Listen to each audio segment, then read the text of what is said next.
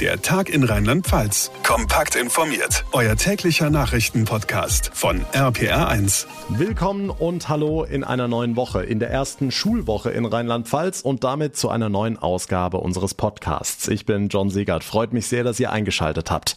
Ja, die Ferien sind rum. Jetzt beginnt er wieder. Der Ernst des Lebens, wie viele die Schule ja gern mit Augenzwinkern nennen. Doch spätestens seit dem vergangenen Schuljahr wissen wir alle, wie schnell es an unseren Schulen sehr ernst werden kann.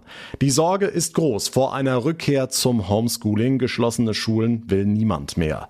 Wie der Plan für Rheinland-Pfalz aussieht, wie der Präsenzunterricht dauerhaft gewährleistet bleiben soll, darüber sprechen wir gleich in dieser Ausgabe. Außerdem Thema die Diskussion um 3G in Rheinland-Pfalz. Wer ins Restaurant oder ins Kino will, muss seit einer Woche geimpft, genesen oder getestet sein.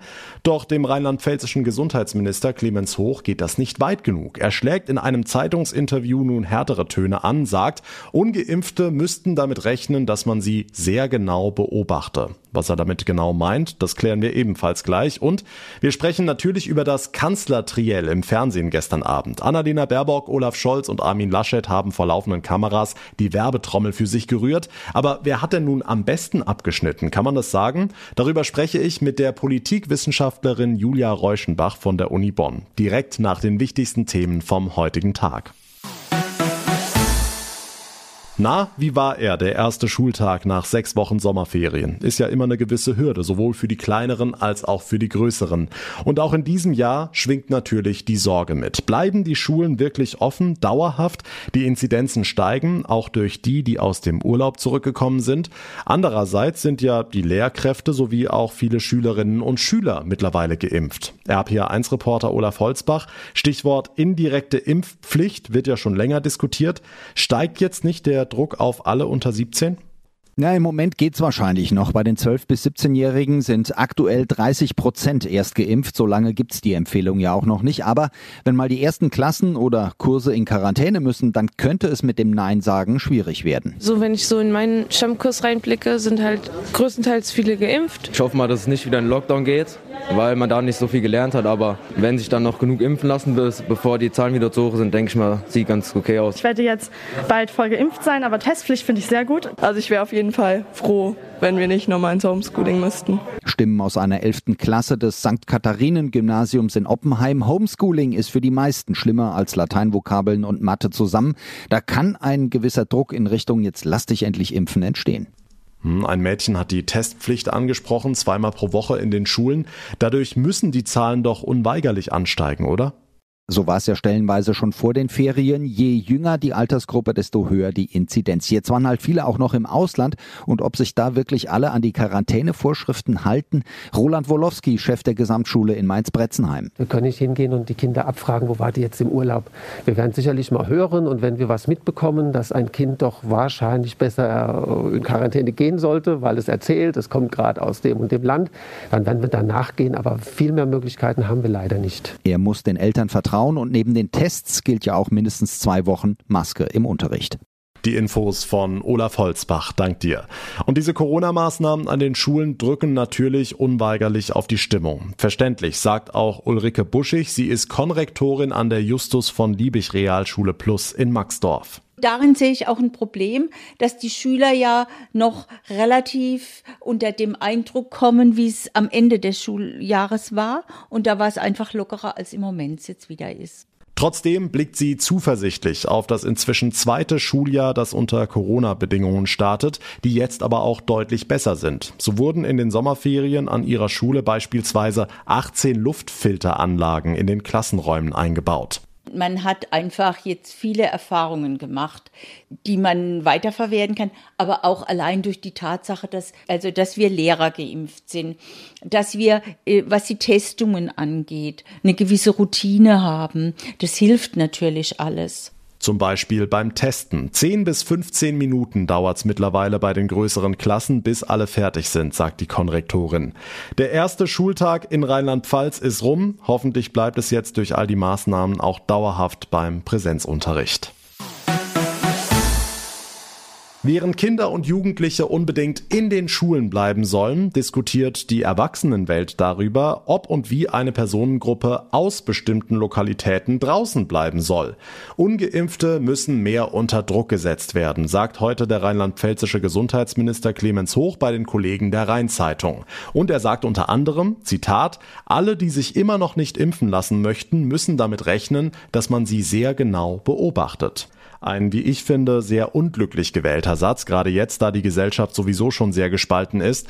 Aber was meint der Minister damit? Marius Fraune aus der RPA1 Nachrichtenredaktion, kannst du übersetzen? Ja, ich kann es mal probieren. Also Clemens Hoch spielt mit der Äußerung auf weitere Einschränkungen an, die im Winter vor allem die ungeimpften treffen sollen, denn diese würden wichtigen Patienten nach einem Herzinfarkt oder Autounfall im Zweifelsfall einen Platz auf der Intensivstation wegnehmen, so hoch im Rheinzeitungsinterview. Ob diese Einschränkungen dann schärfer überprüft werden oder ob es sonstige Kontrollen geben soll für ungeimpfte, unklar. Auf den Begriff beobachten, da ging er nicht weiter ein. Klar ist, geimpfte sollen mehr Freiheiten als ungeimpfte haben, betont hoch Veranstalter, die die sogenannte 2G-Regel einführen, also nur noch geimpften oder genesenen Personen Zutritt gewähren wollen, sollten seiner Ansicht nach mehr Freiheiten bekommen. Okay, also spricht sich der Minister für ein 2G-Modell aus, wie es seit dem Wochenende in Hamburg gilt?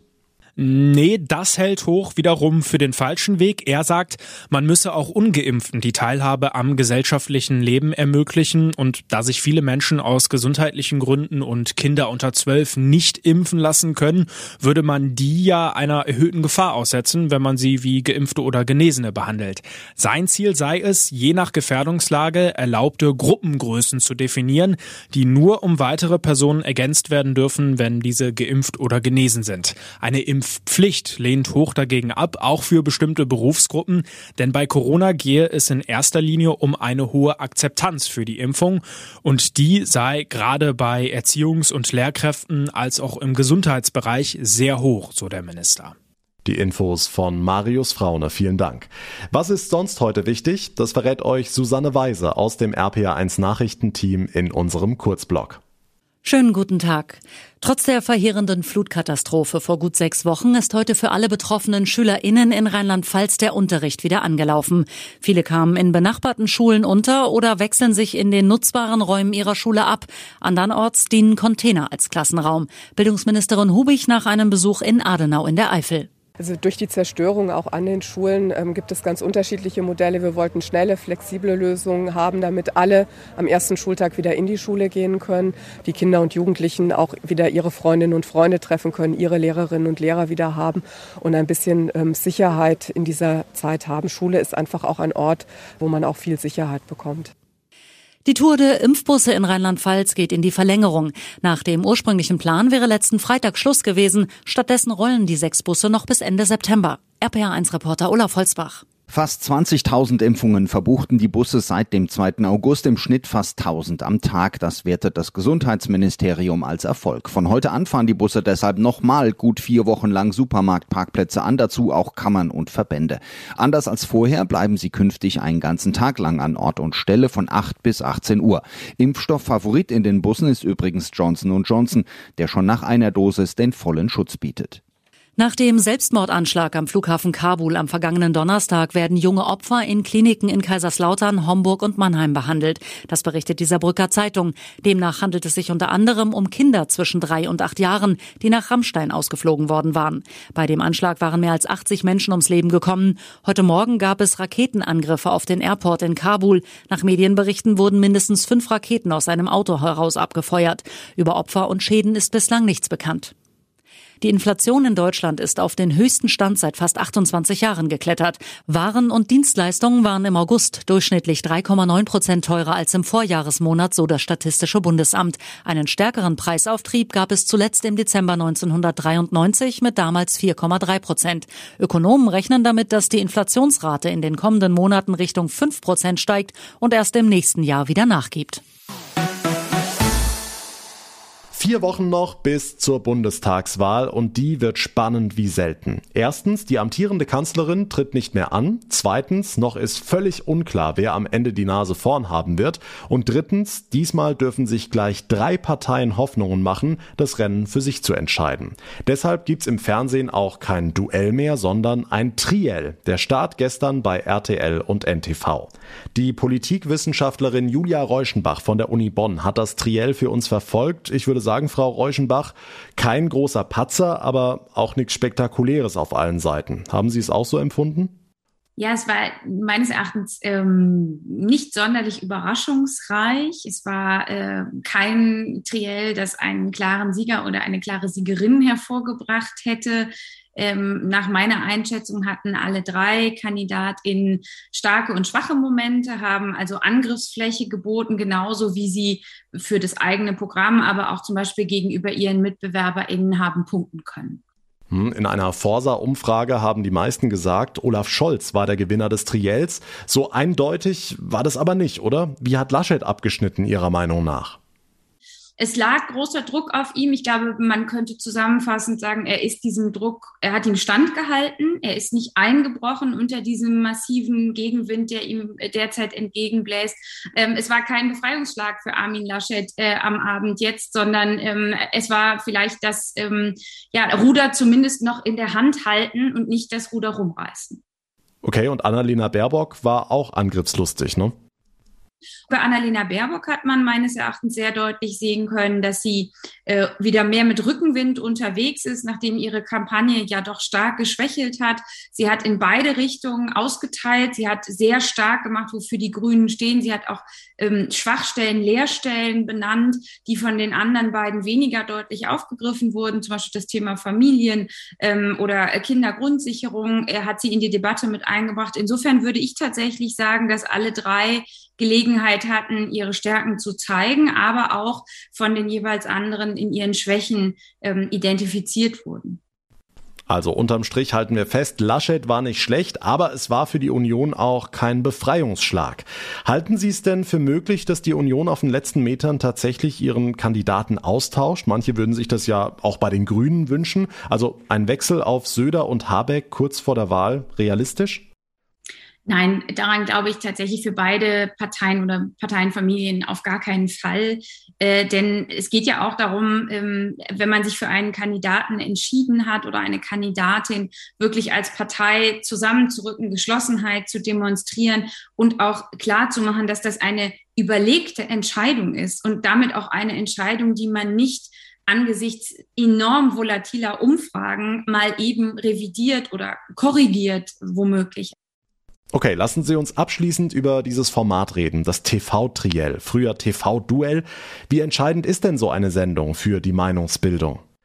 solche Wahlduelle in der Vergangenheit wurden oft immer sehr schlecht geschrieben. Äh, also es wurde gesagt, na ja, jetzt haben wir einen Abend über eine Deutschlandkette um den Hals von Angela Merkel geredet und so wirklich kommt dabei nichts rum. Aber wir wissen tatsächlich aus der politikwissenschaftlichen Forschung, dass äh, diese Wahlduelle in der Vergangenheit Duelle sehr äh, interessiert beobachtet werden und durchaus auch vielen, insbesondere all jenen, die weniger politisch interessiert sind im Allgemeinen, ähm, als Entscheidungshilfe dienen, insofern als dass sie Informationsmöglichkeiten bieten. Also die Frage herauszufinden, wer sind die Personen, für was steht die Person, für was steht das Programm oder die Partei kann also wahlentscheidend sein.